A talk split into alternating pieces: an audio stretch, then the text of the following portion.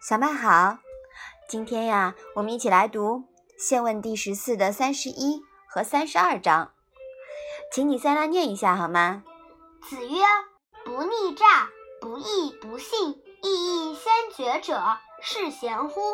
微生母谓孔子曰：“丘，何为是西西者于？吾乃为佞乎？”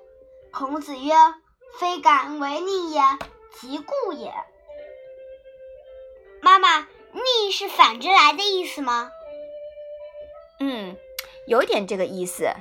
逆诈的逆呀，是迎的意思，就是迎上去的迎，也就是预先猜测的意思。意是什么意思呢？这个这里的意呀，是臆想的臆。臆想的臆，你知道是什么意思吗？嗯，也是猜测的意思吧？嗯，对。微生母是谁的？微生母呀，是一个鲁国人，他是一个修道的隐士。士是什么意思呀？何为是兮兮者于的士呢？是如此的意思。兮兮又是什么意思呀？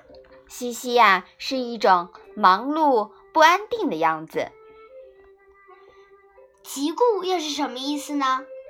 疾呢是恨，故啊是固执，就是疾固呢就是恨这种固执的意思。那这两章，你能不能说一说，是讲了什么呢？孔子说：“不先入为主地，怀疑别人欺诈，为不忘猜别人不诚实。然而能先事先察觉别人的欺诈而不诚实，这就是贤人了。”微生母对孔子说。孔丘，你为什么这样忙碌奔波不消停呢？你不是在钻营取巧吗？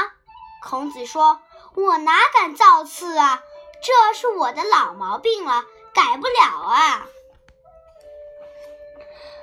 我们说呀，不妄测别人，闲人能觉察到别人的诈就可以了，心知肚明。有时候看破而不挑破。才是大智慧。这两章呀，是孔子对子贡方人的进一步指点。你还记得上一章我们说了子贡方人吗？嗯嗯。那么，孔子呀，又用微生母的事情给子贡做了一个例子，来给他解释，不要随意的干嘛呀，去评论别人，是吧？嗯嗯。但是有人呀，偏偏不识趣。反倒是怀疑到了孔子头上了，劈头教训孔子。这个人呀，看起来比孔子还要年长，又是逍遥隐士，所以啊，他直呼孔子大名。那孔子呢，也是耐烦的跟他解释了。他说什么呀？他说：“嗯，我哪敢造次呀？这是我的老毛病了，改不掉，是吧？”嗯。好，那我们把这两章啊再来读一下。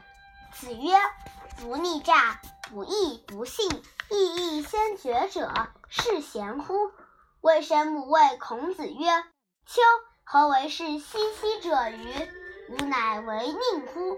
孔子曰：“非敢为佞也，即故也。”好的，那我们今天的《论语》小问问呀，就到这里吧。谢谢妈妈。